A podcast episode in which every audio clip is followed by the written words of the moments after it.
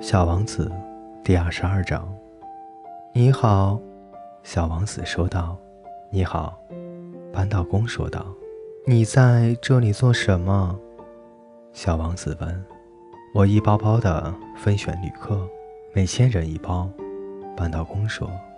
我打发这些运载旅客的列车，一会儿发往左边，一会儿发往右边。这时。一列灯光明亮的快车雷鸣般的响着，把半道房震得颤颤悠悠。他们真匆忙啊，小王子说。他们要寻找什么？开汽车的人自己都不知道，半道工说。于是，第二辆灯火通明的快车又朝着相反的方向轰隆隆地开过去了。他们又怎么回来呢？小王子问道。他们不是原来的那些人了，扳道工说：“这是第一次对开列车。他们不满意他们原来住的地方吗？人们是从来不会满意自己所在的地方的。”扳道工说。此时，第三趟灯火明亮的快车又隆隆而过。他们是在追随第一批旅客吗？小王子问道。他们什么也不追随。扳道工说：“他们在里面睡觉，或是打哈欠。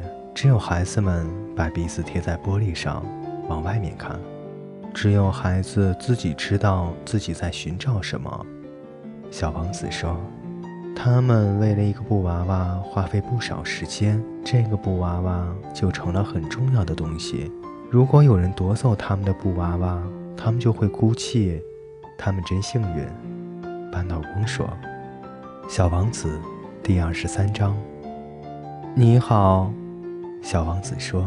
你好，商人说。这是一位贩卖能够止渴的精致药丸的商人，每周吞服一丸就不会感到口渴。你为什么卖这玩意儿？小王子说。这大大的节约了时间。商人说。专家们计算过，这样每周可以节约五十三分钟。那么，用这五十三分钟做什么？随便怎么用都行。小王子自言自语地说：“如果我有五十三分钟可以支配，我就悠哉悠哉地向水泉走去。”小王子第二十四章。这是我在沙漠上出事故的第八天。我听着有关于这个商人的故事。喝完了我所备用的最后一滴水，啊！我对小王子说：“你回忆的这些故事可真美。可是，我还没有修好我的飞机，我没有喝的了。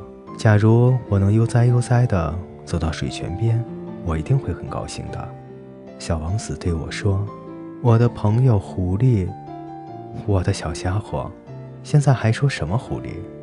为什么？因为……”这就叫渴死人了。他不理解我的思路。他回答我说：“即使快要死了，有过一个朋友也好啊。我就为我有过一个狐狸朋友而感到高兴。他不顾危险。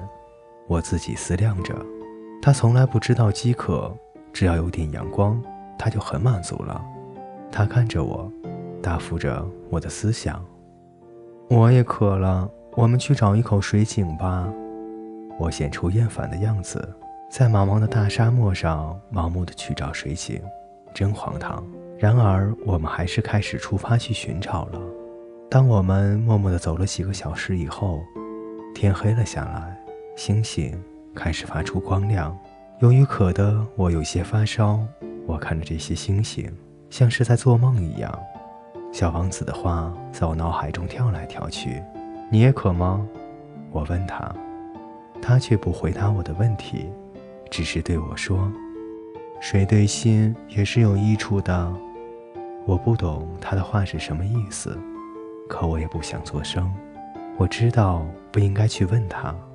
他累了，他坐下来，我在他的身旁坐下，沉默了一会儿，他又说道：“星星是很美的。”因为有一朵人们看不到的花，我回答道：“当然。”而我默默地看着月光下沙漠的皱褶，沙漠是美的。他又说道：“确实如此，我一直很喜欢沙漠。